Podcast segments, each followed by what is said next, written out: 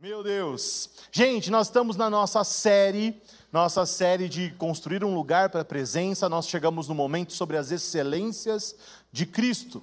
Nós falamos aqui já anteriormente sobre a pré-existência de Cristo, nós falamos sobre a encarnação de Cristo e nós falamos sobre a morte de Cristo. E hoje é o dia da gente falar sobre a ressurreição e a ascensão de de Cristo. Então, abra comigo sua Bíblia em Mateus, capítulo de número 28. Mateus 28, 18. Vamos encerrar o. Não, brincadeira. 28, 10. 28, 10. Deixa o 18 para o final.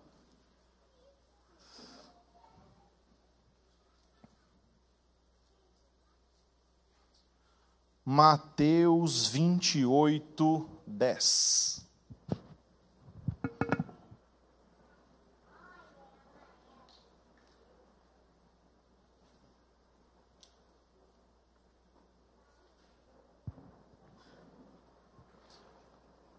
Diz assim na minha versão, ó.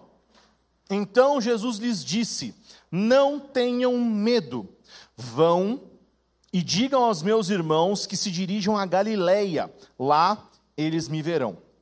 Enquanto as mulheres estavam a caminho, alguns dos guardas entraram na cidade e contaram aos principais sacerdotes o que havia acontecido eles convocaram uma reunião com os líderes do povo e decidiram subornar os guardas com uma grande soma de dinheiro. E instruíram os soldados: vocês devem fazer o seguinte: os discípulos de Jesus, vocês devem dizer o seguinte: os discípulos de Jesus vieram durante a noite, enquanto dormíamos, e roubaram o corpo.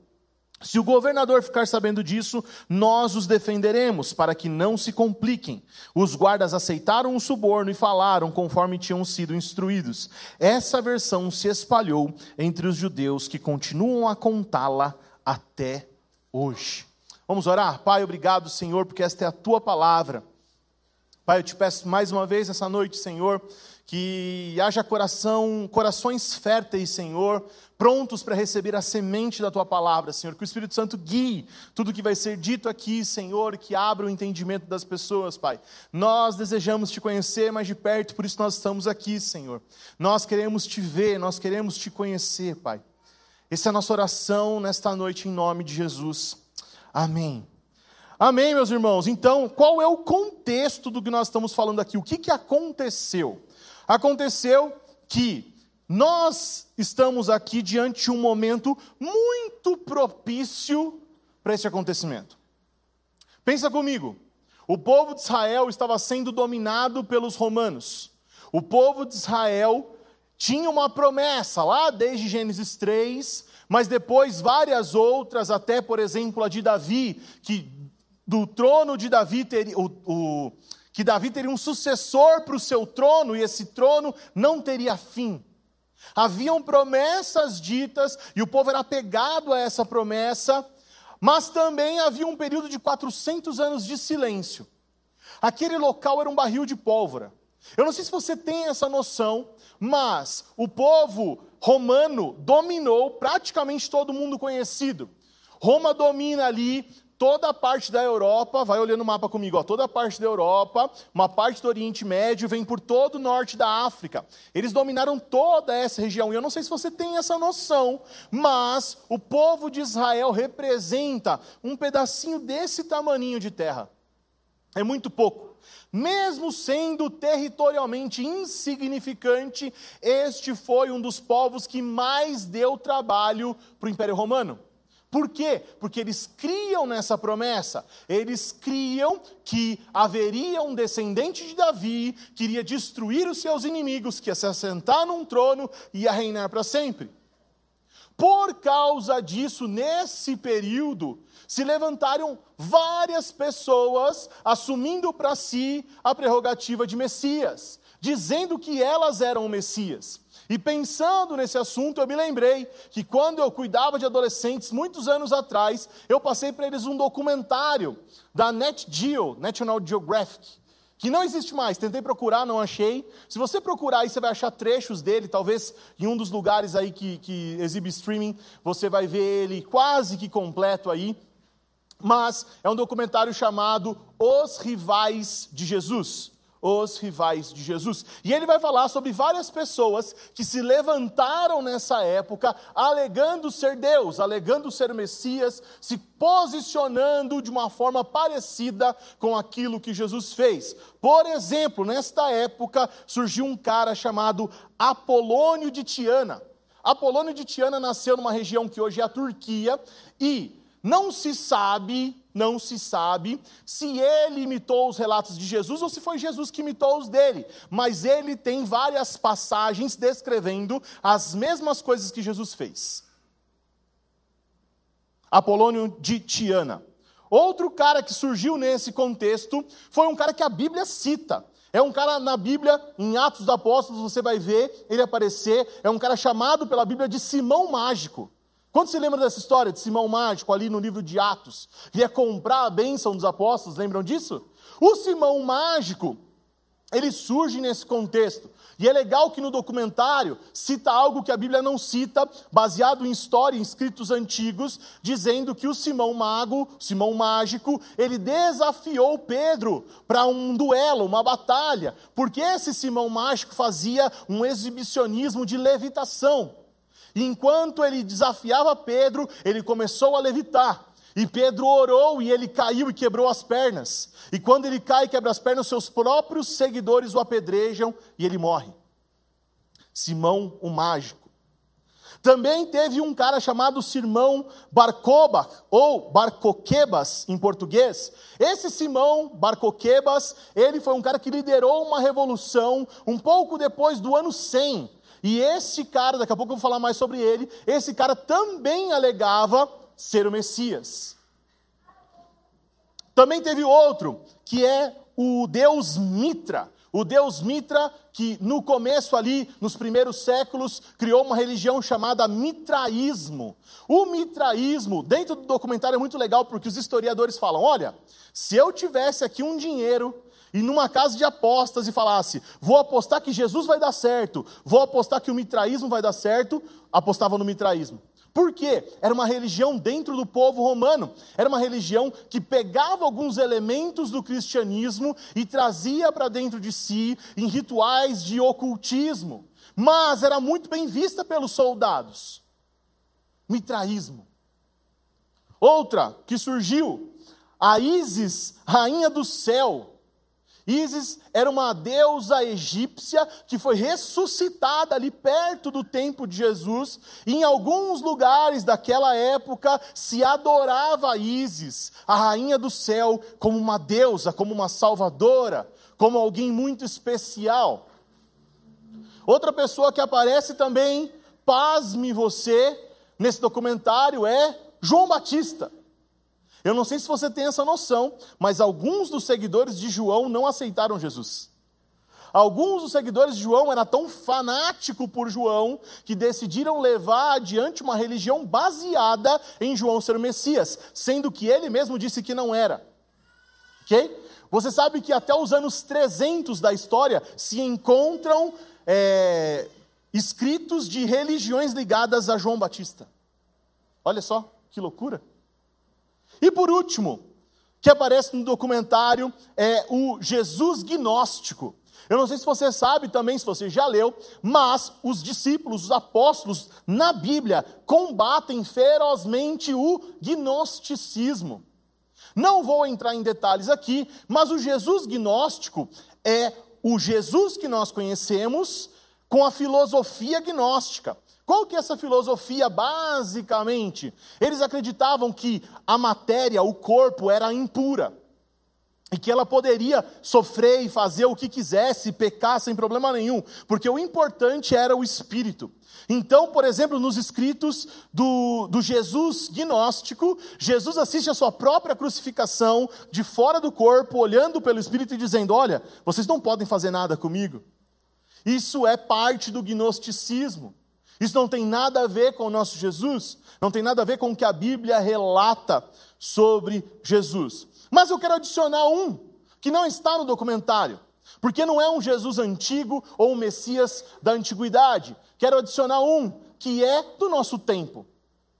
É o Jesus pop. Conhece o Jesus pop? Nós vivemos numa época do Jesus pop. O Jesus pop é um Jesus que o imaginário popular criou ao longo dos anos. Sabe aquela história de Jesus que é um pacifista? Sabe o Jesusinho paz e amor, Jesusinho cool? O Jesus que é um grande líder. O Jesus que é uma, uma figura amorosa e perdoadora.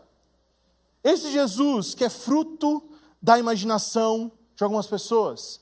Esse Jesus que não é baseado na Bíblia, mas baseado naquilo que ela gostaria que fosse. Sabe, você não pode pegar esses textos fora de contexto e aplicar o seu desejo pessoal. Deixa eu te contar um segredo. O Jesus da sua imaginação não é real. O Jesus da sua mente não é real. Sabe qual é o Jesus real? O que a Bíblia diz que é. Então, se a sua mente está propagando um Jesus diferente das Sagradas Escrituras, esse não é o Jesus real. É o Jesus pop, o Jesusinho paz e amor. Né? Esse não é o Jesus da Bíblia. Jesus, ele pode ser um grande líder, um grande filósofo, um pacifista, ele pode ser cool. Jesus é cool. Não, Jesus não é cool. Jesus não era um cara legal. Sabe o que o Tim Keller fala? Que Jesus não pode ser um cara legal porque ninguém pega um cara legal e prega numa cruz. Ninguém pega um cara legal, pacifista, e, prega ele, bate nele, açoita ele, e faz ele morrer com a pior morte que existia na sua época no meio de dois bandidos. Jesus não era legal, não era legal, ele nunca foi. Jesus ele era uma ameaça ao sistema político e religioso de todos os tempos. E continua sendo. Se o da sua imaginação não é, você está imaginando Jesus errado. Jesus é uma ameaça para o sistema. Sabe o que acontece que, de alguma forma, nós estamos aqui no ano de 2023 e, ao longo do tempo, a maioria das pessoas que está aqui nunca ouviram falar de Apolônio, de, de Simão Mágico, de Simão Marcoba, de Mitra, de Rainha do Céu. Nunca ouviram falar de Jesus gnóstico. Por quê? Por que, que o nosso Jesus, Jesus que nós pregamos, teve sucesso e os seus concorrentes não tiveram? O que acontece no meio do caminho para que Jesus vença os seus rivais? E essa dúvida é muito importante, porque agora prepara que eu vou soltar uma quase heresia, sabe na beira da heresia ali? Quase, quase, vou soltar uma quase. Não há diferença entre Jesus e os seus rivais desde a sua da sua concepção até a sua morte. Não há diferença. Por quê? Ah, mas Jesus nasceu do Espírito Santo. Outros deuses reivindicaram o nascimento virginal. Já foi falado sobre isso. Ah, mas Jesus fazia sinais, milagres e maravilhas. Outros possíveis messias também reivindicaram para si milagres. Como você está pensando muito que é heresia, eu vou explicar para você. Fica tranquilo, tem umas caras de ué, fica tranquilo. É claro que eu creio que o nascimento virginal de Jesus é o verdadeiro, que é o Espírito Santo que fez a sua mãe conceber. Eu creio nisso. E eu creio que os outros, seja milagre, cura, tudo que aconteceu, ou é uma mentira, ou é uma obra de Satanás. Eu creio nisso, ok? Beleza. Mas até aí é a crença de um contra a crença de outro. Até aqui, nós estamos falando que Jesus está empatando com os seus rivais. Só que nós sabemos que ele ganhou, porque os seus rivais não estão mais no jogo. Alguém conhece um adorador do Mitra aí? Acordou de manhã e falou: Nossa, veio um cara, adoradores de Mitra, bater na minha porta. Né? Tipo assim, não bateu um adorador de Mitra na sua porta. Não é verdade? Ah, não, tem aqui né, uma, uma seita de Simão Mágico né? Vai estar tá ensinando a gente a fazer magia e tal. Não, não existe.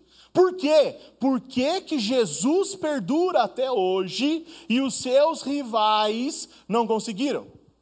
Primeira resposta: porque Jesus ressuscitou. O único que, de todos os rivais, de todos os tempos, de todas as pessoas que você perguntar, o único que possui um túmulo vazio é Jesus. O único que disse que isso aconteceria, olha, eu preciso morrer, mas fica tranquilo, porque em três dias eu vou vencer a morte, o inferno, eu vou ressuscitar e vou voltar para governar todas as coisas. Somente esse Jesus fez isso. Os outros você consegue visitar os seus túmulos. Os outros você consegue analisar na história como morreram, o que aconteceu, mas somente Jesus ressuscitou. Agora, isso evidencia a verdade da sua mensagem. Isso evidencia o motivo pelo qual ele fez isso. Deixa eu te falar uma coisa que eu esqueci de falar no começo. Todo pregador, quando vai fazer uma pregação, ele fala assim: se eu fosse chamar minha pregação com o nome, o nome sabe? É porque ele quer chamar do nome, entendeu? Então eu vou falar para vocês o nome, tá? Da minha pregação. O nome da minha pregação é Não Somos Fãs de Jesus. Não somos fãs de Jesus. Jesus não morreu para juntar uma legião de fãs. Jesus não ressuscitou para fazer os seus fãs curtirem o seu Insta. Não foi para ganhar likes. Sabe, eu vejo gente admirar Jesus. Sabe aquelas pessoas que falam assim: ah, Jesus foi um grande líder, um grande filósofo, um pacifista. Mas sabe, é, é, eu não acredito que ele era Deus. Então, peraí, vamos conversar direito. Vamos lá. Você tirou isso de onde? Dessa palavra. Nessa palavra, você só pode chegar em duas conclusões. Ou ele é tudo o que você falou que é, e ao mesmo tempo ele é Deus, ou ele é um lunático, porque ele assume para si a prerrogativa de Deus. Ou você gosta das ideias dele, mas ele não bate bem das ideias, então você também não, não faz sentido. Ou você assume quem ele é de verdade. Não dá para ser fã de Jesus. Ou ele é quem diz que é, ou ele é louco. Jesus morreu pelos nossos pecados e Jesus ressuscitou, não para uma legião de fãs, Jesus ressuscitou para nos devolver ao grande plano de Deus. Qual é o grande plano de Deus? Uma família com filhos e filhas parecidos com Ele. Jesus vem como unigênito lá em João 3,16, mas sua morte e ressurreição o transformam no primogênito de Romanos 8, 29. Ele era o Filho único de Deus, mas o fato dele morrer pelos nossos pecados e ressuscitar como a primícia dentre os mortos, nos faz participantes da família de Deus. Não existe lugar para fãs de Jesus. Não tem como você dizer que acredita que Jesus foi um grande homem, mas que ele não é Deus, porque senão você é louco, porque ele também é louco. Não dá. Não dá para ser fã de Jesus, admirador de Jesus. Não dá. Ou você assume quem ele é de fato na sua vida, ou ele não é nada. Deixa eu te falar uma coisa sobre fã, para você entender o que eu estou querendo dizer, tá? Sabe o Neymar? Neymar. Milhões de fãs, ok? Milhões de fãs. Agora, recentemente na Copa do Mundo, tinha vários memes do Neymar. Que a mulher chegava em casa falando, ah, esse Neymar só se joga. Aí o marido punha a mulher para fora de casa, assim, ninguém fala mal do menino Ney aqui em casa. Sabe essas? Teve várias dessas, né? Rolando aí, várias brincadeiras com, com o Neymar. Tem gente que é fã do Neymar. Gente que sabe quando ele começou a jogar, sabe quantos gols ele fez, sabe todos os detalhes da sua vida, da sua carreira, da sua história, mas nunca conheceu o Neymar. É fã do Neymar, mas nunca entrou na sua casa. Agora, você conhece o Gil Cebola? Alguém conhece o Gil Cebola? O Gil Cebola é o parça do Neymar. É amigo dele. Ele considera como irmão. E mora na mesma casa que ele.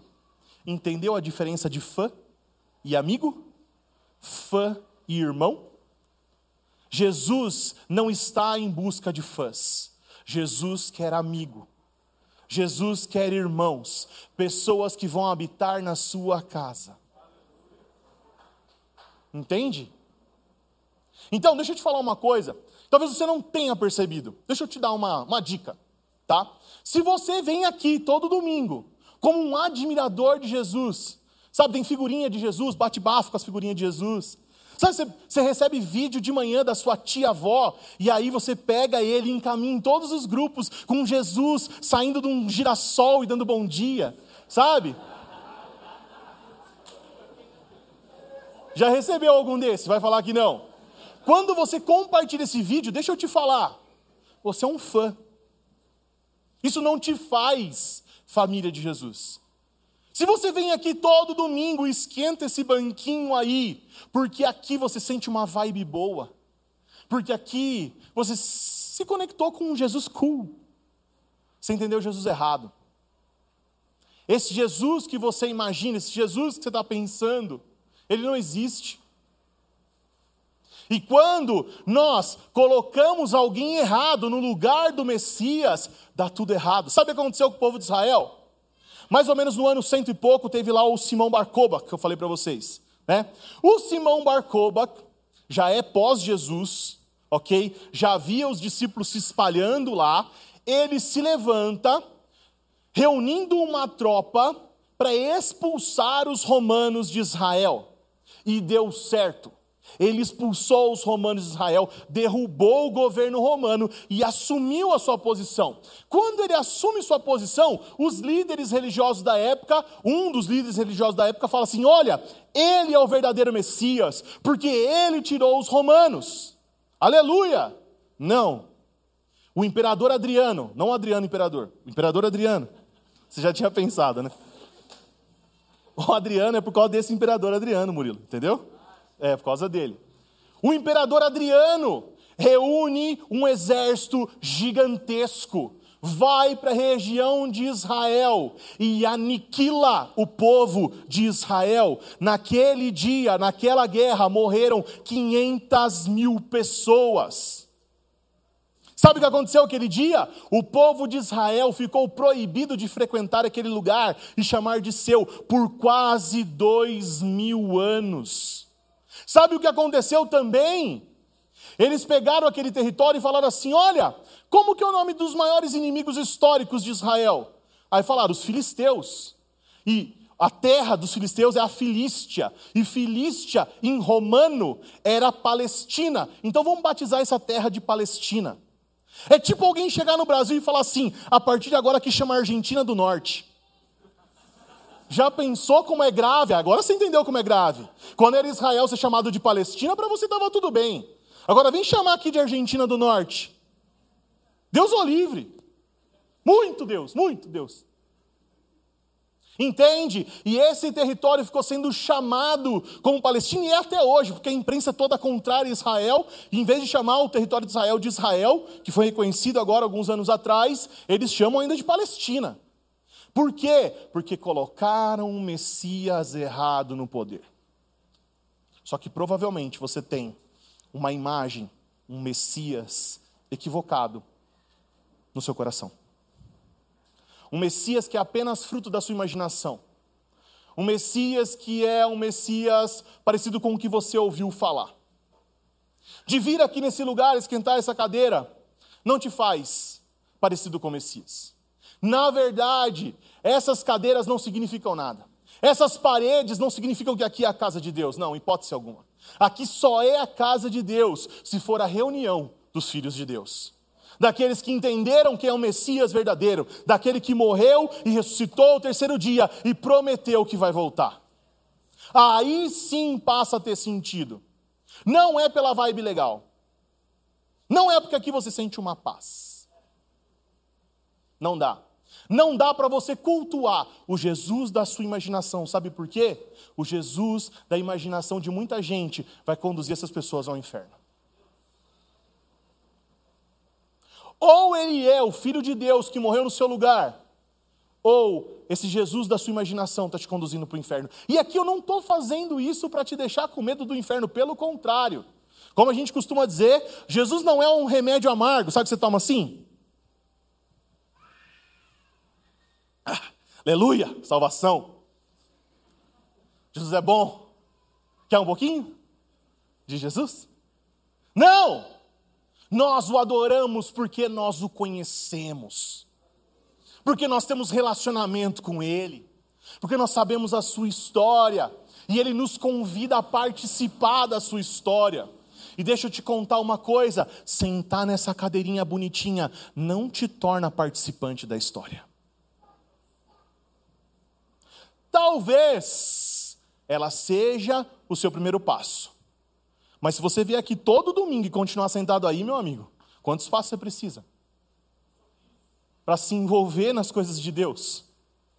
Para dizer que Jesus é quem é.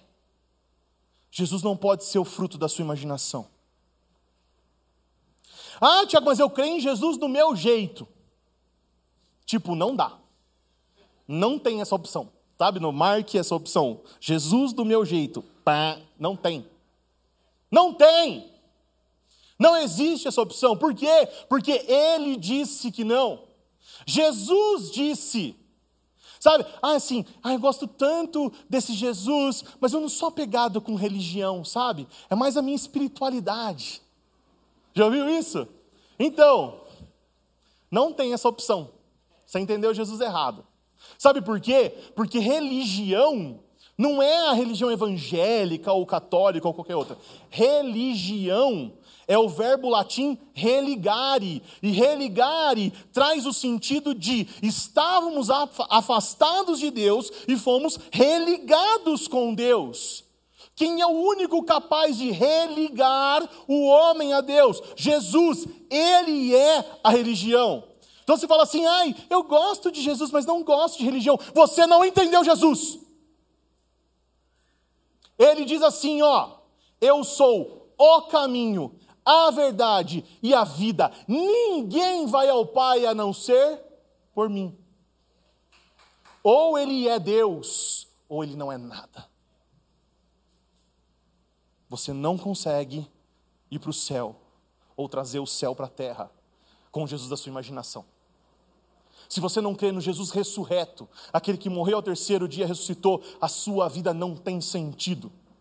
Sabe Paulo, o apóstolo Paulo? Olha o que ele diz aí em 1 Coríntios 15. Olha aí, 1 Coríntios 15. Vamos no verso de número 13. Pode ser no 12, vamos no 12. 1 Coríntios 15, 12. Pois bem, se proclamamos que Cristo ressuscitou dos mortos, por que alguns de vocês afirmam não haver ressurreição dos mortos? Pois, se não existe ressurreição dos mortos, Cristo não ressuscitou. E se Cristo não ressuscitou, nossa pregação é inútil, e a fé que vocês têm também é inútil. Então estamos mentindo, todos mentindo a respeito de Deus, pois afirmamos que ele ressuscitou. Ou nós cremos em sua morte e ressurreição, ou nós estamos pregando de forma inútil. Não tem meio termo, não tem uma palestra legal, não tem uma palestra motivacional para sua segunda ser melhor, não.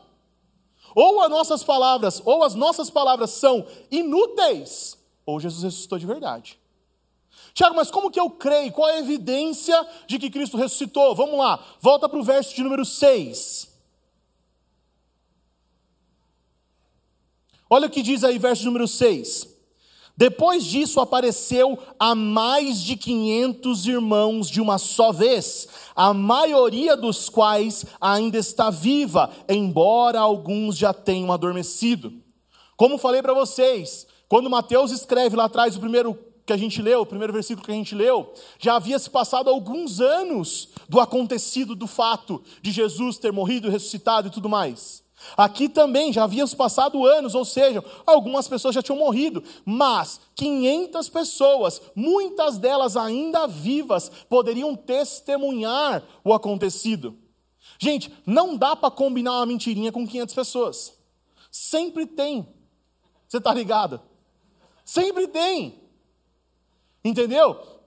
Não faz sentido a gente crer nas histórias contadas, até porque há um relato bíblico dizendo: olha, eles vão fazer isso. Eles vão falar que roubaram o corpo e tal. E sabe o que é mais engraçado? Que os perseguidores de Jesus acreditavam mais na sua ressurreição do que os discípulos, né? Porque os discípulos estavam todos se borrando de medo do que ia acontecer. Eles foram dar um rolê deles, fugiram e tal. E os seus perseguidores, olha, o corpo desapareceu mesmo. Ele falou que ia. Vamos inventar uma mentira aqui. Entende? Mais de 500 pessoas testemunharam o grande dia onde Jesus ressurreto aparece e fala com ele. E sabe o que é melhor de tudo isso? Porque se em primeiro lugar os rivais de Jesus não resistem a Jesus porque ele ressuscitou, em segundo lugar, e talvez mais importante do que isso, seja os seus discípulos creram verdadeiramente na sua ressurreição. Por quê? Porque qual era o benefício de alguém que dizia Jesus ressuscitou? Tinha que viver escondido. Não podia ter mais o seu comércio, as suas portas abertas não podia pregar publicamente, estava sujeito à pena de morte. Se você está vivendo uma mentira, quando a espada chega no seu pescoço, você dá para trás. Não tem como.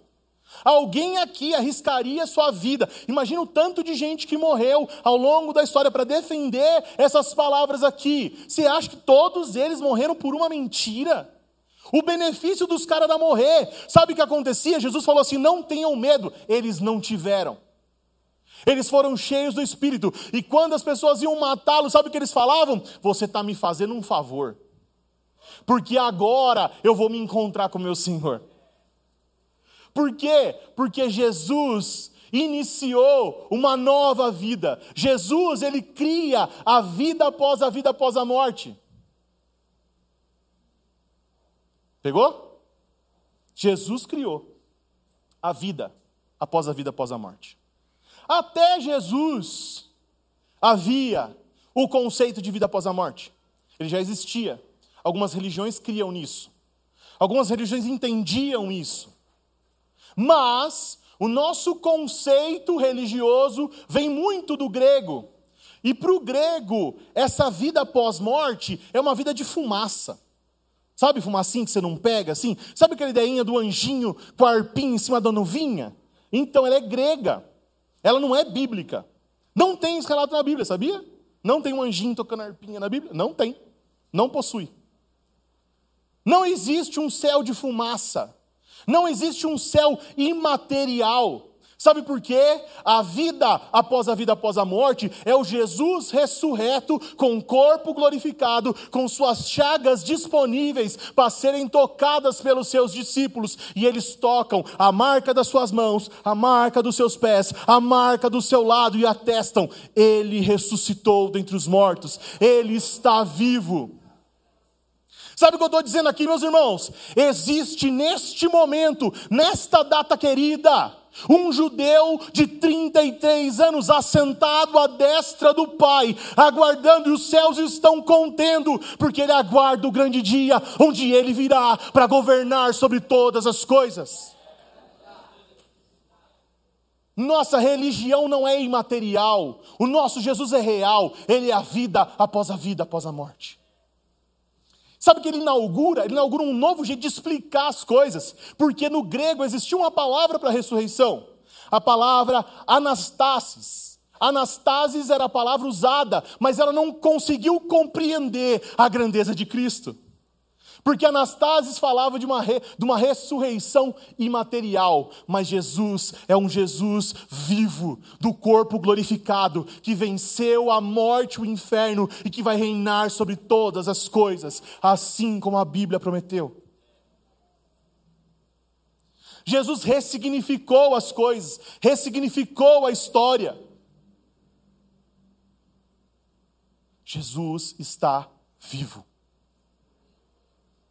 Jesus ressuscitou. E aí, Atos capítulo de número 1 vai descrever o seu próximo passo. Abre aí comigo em Atos 1. Eu não falei de manhã, mas vou falar agora. Depois você conta para o pessoal da manhã, mas também é uma coisa que eu já falei várias vezes aqui. Se você tivesse a oportunidade de fazer uma pergunta para Jesus, a última pergunta registrada na Bíblia, a coisa mais importante que você poderia falar, o que você perguntaria? Jesus está subindo, tá? Ali está começando a levitar o pezinho já ali. O que, que você perguntaria? Olha o que os discípulos perguntaram. Vamos ver o verso aqui. Verso de número 6. Os discípulos são muito bons. Então os que estavam com Jesus lhe perguntaram, a última pergunta registrada na Bíblia dirigida a Jesus: Senhor, será este o momento em que restaurarão o reino a Israel? Se fosse essa a última chance, a última pergunta. Cara, por que, que eu estou falando isso? Porque para eles é muito real. Para nós não é. Para eles é muito real. Para nós a salvação é o céuzinho do anjinho de fumaça, mas para nós não. Não pode ser, por quê? Porque Jesus é a resposta ao anseio deste povo. Este povo recebeu uma promessa que o trono de Davi, seu pai, estaria ocupado para sempre. Para eles é importante, deixa eu te contar um segredo. Para nós tem que ser também. Nossa esperança não é viver uma vida inteira no céuzinho de fumaça tocando harpa. Nossa esperança é viver o reino glorioso de Jesus, que vai dominar sobre todas as coisas. Sabe por que nós vamos fazer uma conferência de justiça? Porque esse mundo é injusto. Esse mundo não tem Jesus, mas o Rei de justiça está vindo. Sabe, toda a sede de justiça que você tem, ela vai se materializar em um homem chamado Jesus Cristo, que vai governar com justiça. Sabe o anseio do nosso coração de acabar com as coisas erradas deste mundo?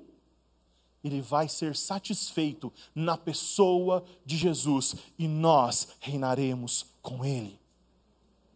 Nós fazemos parte disso. Sua morte e ressurreição nos devolvem para o plano de Deus. Nós somos parte desta família, deste reino. Jesus está vivo, ele é real. Mas o que eu quero falar com vocês é Atos capítulo número 1, verso número 10. Olha o que acontece no verso número 10.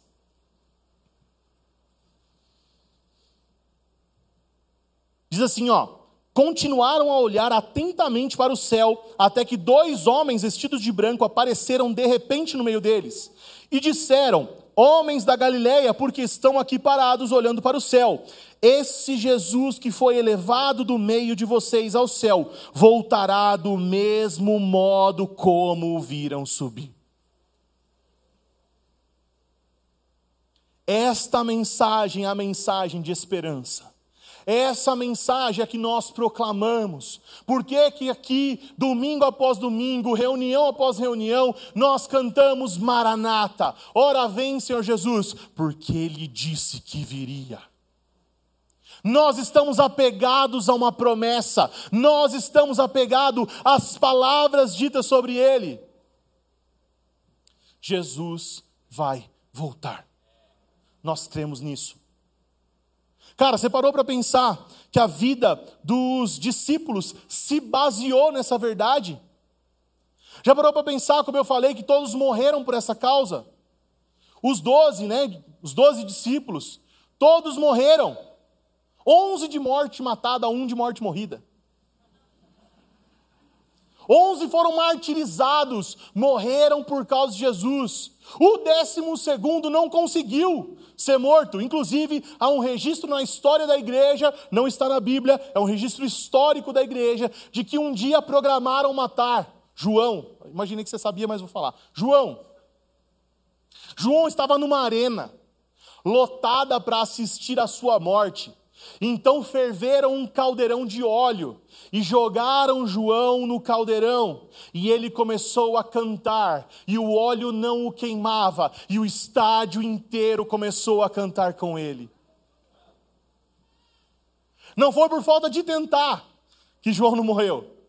Eles tentaram, mas não conseguiram, porque havia um plano. O melhor amigo de Jesus ia receber ainda a maior revelação de Jesus. Meu Deus. Eu não sei se isso te anima, cara, mas para mim é muito forte isso. o melhor amigo dele ainda tinha algo para fazer. Ia receber a revelação de como seria o final dos tempos. Jesus reservou para o seu melhor amigo. Agora eu quero falar para você, já contei esse spoiler, né, de um cara que viu Jesus ressurreto, né? João encontrou com Jesus e recebeu o Apocalipse. Vou falar de outros três caras para a gente encerrar. Caras que viram esse Jesus ressurreto, que viram esse Jesus que já tinha sido assunto aos céus, já tinha sido elevado aos céus, mas vou citar três pessoas, talvez tenha mais, vou citar três pessoas que passaram por essa experiência, que viram esse Jesus. Primeira delas, queria falar sobre Estevão. Estevão é o primeiro mártir da história da igreja, o primeiro cara que morreu por pregar Jesus. O primeiro mártir é aquele que, diante das acusações, manteve a sua fé. Você acha que ele viu Jesus ressuscitado ou não? Tanto viu que há uma descrição maravilhosa no livro de Atos, onde, antes de iniciarem o apedrejamento de Estevão, ele olha para os céus e ele vê a destra de Deus Pai, Jesus ressurreto. Ele tem uma visão de Jesus no céu, e então ele morre para se encontrar com Jesus. A morte não é capaz de detê-lo. E você sabe que neste dia, neste dia, as pessoas que mataram Estevão depositaram as suas túnicas aos pés de um jovem proeminente no meio dos fariseus. Um cara conhecido como Saulo, que depois a gente vai chamar ele de Paulo, não porque Jesus mudou o nome dele, na verdade Saulo era o nome judeu e Paulo é o nome romano. E depois ele assume o nome romano. Mas esse cara que segurou as túnicas, que presenciou e talvez autorizou o assassinato de Estevão, tem um encontro com Jesus ressuscitado. Estava a caminho de Damasco e Jesus apareceu para ele. E essa não foi a primeira vez, ou essa foi a primeira vez, não foi a única vez. Porque ele fala que um dia, não sei se no corpo ou fora do corpo, subiu ao terceiro céu ele viu coisas que ele não pode nem falar. Esse cara foi evangelizado pelo próprio Jesus, quando ele prega, ele fala assim: Este é o evangelho que eu recebi do próprio Jesus. Meu Deus. O cara que era um perseguidor da igreja de Cristo se tornou o maior expoente da igreja cristã. Por quê? Porque ele viu Jesus ressurreto. Agora, tem um ponto legal nessa história. Porque quando Jesus visita os discípulos da, da primeira vez, tinha um cara que não estava. Tomé não estava. E aí ele não estava e ele falou assim: Olha, eu quero ver também. Não estou dizendo que eu não acredito, mas eu quero ver também. E Jesus apareceu. E ele pôde tocar Jesus. E ele tocou nas suas feridas. Mas, sabe o que Jesus falou para ele? Falou assim: Olha, vocês estão crendo porque me viram, mas bem-aventurados são aqueles que não viram, mas creram. Ele está falando de nós. Ele está falando de nós. Nós somos bem-aventurados, nós somos felizes, a tradução é felizes.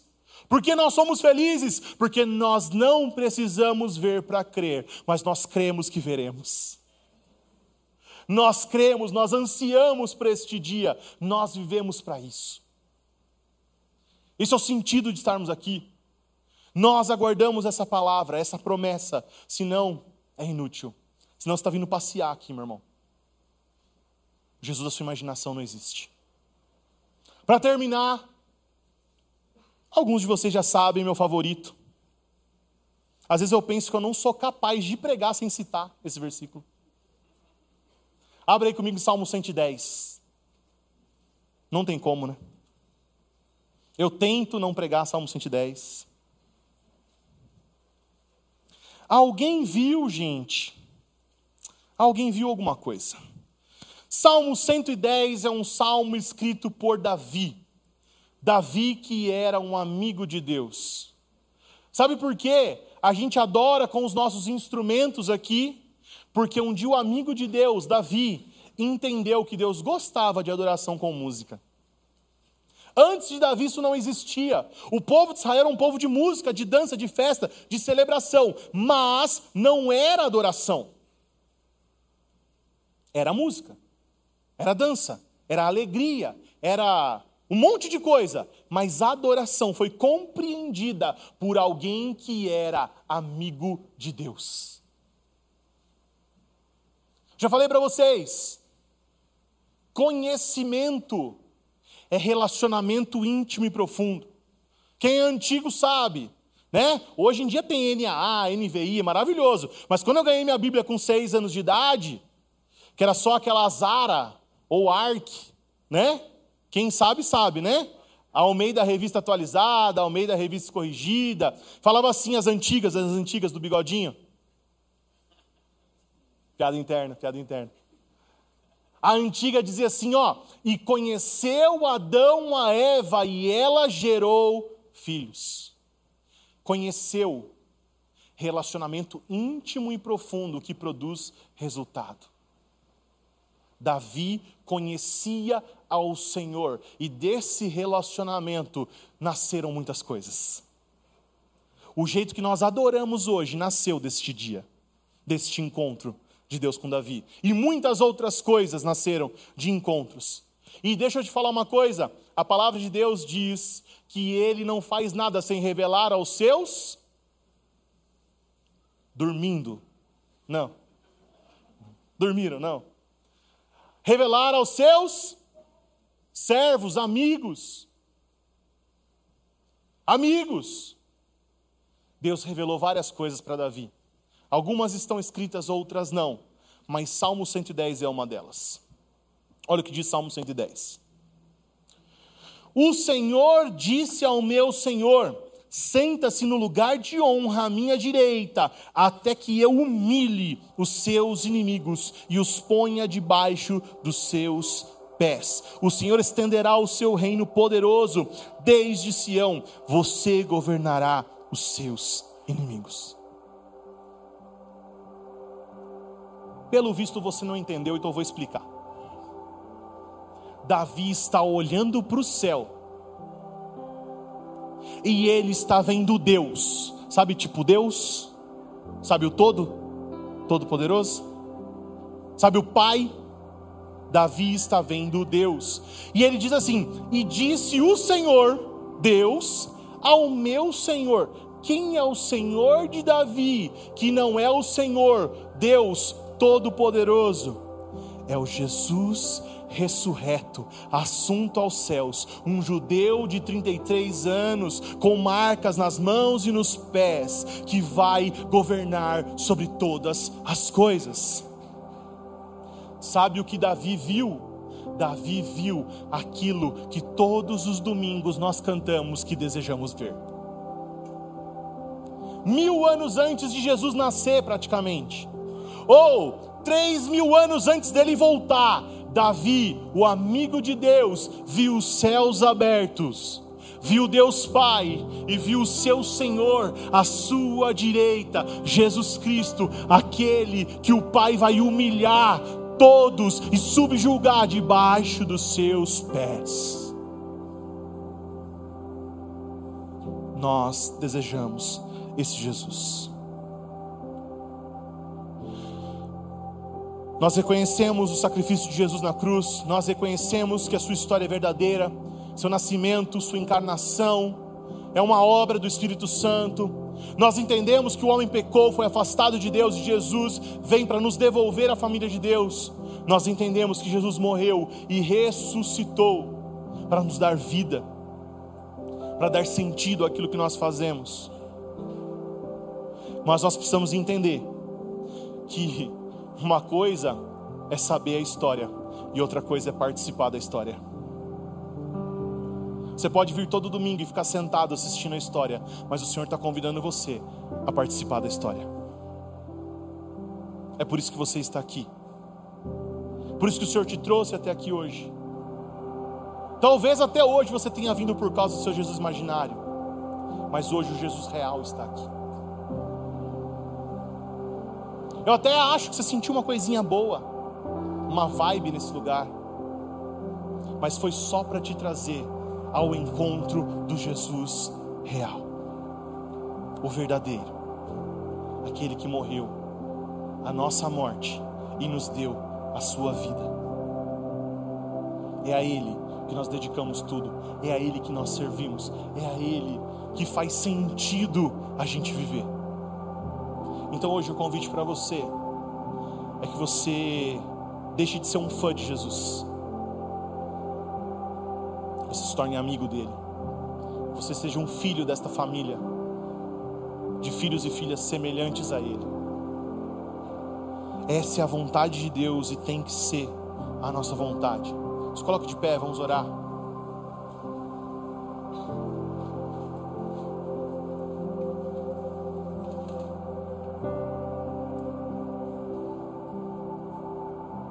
Quero que você feche os olhos agora. Quero que você pense sobre isso. Quero que você pense sobre o que te trouxe até aqui. E talvez você até achava que era crente. Talvez você até achava que o Jesus da sua imaginação era legal. Mas ele está aqui hoje. E ele reivindica uma coisa: tudo. Mas Jesus é aquele pelo qual vale a pena viver e vale a pena morrer. Os que vieram antes de nós fizeram isso, adorando e gratos a Deus, porque a morte não é mais capaz de os deter. Se você está fazendo essa oração comigo, se você quer render a sua vida para Jesus, para Jesus real, que você levantasse a mão como um sinal, só para eu saber. Você vai entregar a sua vida para o Senhor, você vai dedicar a sua vida para o Senhor, você vai trocar o Jesus da sua imaginação, o Jesus cool, pelo Jesus verdadeiro. Levanta sua mão, eu quero fazer uma oração com você. Aleluia, aleluia. Deus abençoe, Deus abençoe. Aleluia, Deus abençoe, Deus abençoe. Nós vamos orar para fazer essa troca, essa substituição, para a gente colocar Jesus no devido lugar, amém? Quem já reconhece Jesus, ora comigo, amém? Abençoe essas pessoas, Pai. Nós oramos, Senhor, porque hoje nós cremos no Jesus verdadeiro, aquele que veio, morreu, ressuscitou e nos dá a vida eterna. Pai, nós não queremos ser simpatizantes, nós não queremos ser fã, nós não queremos saber sobre, não, nós queremos o Jesus real morando dentro de nós. Nós desejamos entregar nossas vidas ao Senhor. Nós desejamos nos entregar totalmente ao Senhor. Pai, nós confessamos Jesus como nosso Senhor e Salvador. E nós desejamos que Ele guie a nossa vida até o Senhor. E nós cremos numa eternidade toda, servindo e adorando ao Senhor, para sempre e sempre. Amém. Aleluia. Se você fez essa oração pela primeira vez, quero te convidar depois a procurar um DNA. Lá é um lugar para você ser família de verdade. Lá é um lugar para você ser amado, para você ser cuidado, para você ser discipulado, para você ficar cada vez mais parecido com, parecido com Jesus real. Amém? Mas eu quero fazer uma segunda oração. Eu quero orar por você que chegou até aqui hoje. Você até acha que você tem Jesus, mas você quer mudar o seu nível de relacionamento com Ele. Você quer deixar de esquentar essa cadeira e passar a jogar o jogo. Porque uma coisa é ouvir sobre a história, outra coisa é fazer parte da história. Você quer entrar, você quer se engajar, você quer fazer parte daquilo que Deus está fazendo. Eu acho maravilhoso que Jesus disse: Jesus disse assim: Meu pai trabalha e eu também trabalho. Não há lugar para quem não trabalha nas coisas de Deus. Não há um lugar de folga, não há. Há um lugar de descanso. São coisas diferentes. Quero orar por você que vai se engajar de uma maneira diferente. Queria que você levantasse sua mão como um sinal de que você vai mudar o seu status hoje. Que você fizesse um compromisso diferente com o Senhor. Deus abençoe você. Deus abençoe.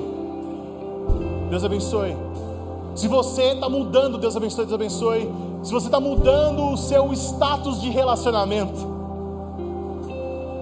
Lembra da época que tinha status de relacionamento? Você vai mudar para em relacionamento sério com o Senhor. Pai, nós oramos porque nós desejamos dedicar a nossa vida ao Senhor. Pai, na verdade não faz sentido uma vida sem Ti. Pai, nós não queremos ouvir a história, nós queremos fazer parte dela. Pai, nós não temos qualificação para isso, mas é um convite do Senhor a nós. Não é para nós ou por nós, mas é porque o Senhor fez por nós. O Senhor deu seu único filho e o Senhor deseja que ele seja a primícia dentre os mortos, o primeiro que ressuscitou. Assim como no dia da festa da colheita, nós levantávamos os nossos feixes, dizendo: Senhor, nós queremos uma colheita igual essa. Jesus é a colheita perfeita, nós queremos ser igual a Ele. Nós queremos corresponder à tua vontade, o teu querer. Nós queremos corresponder ao motivo pelo qual nós nascemos. Nós somos criados pelo Senhor nós queremos viver para a tua glória até o grande dia onde o veremos face a face.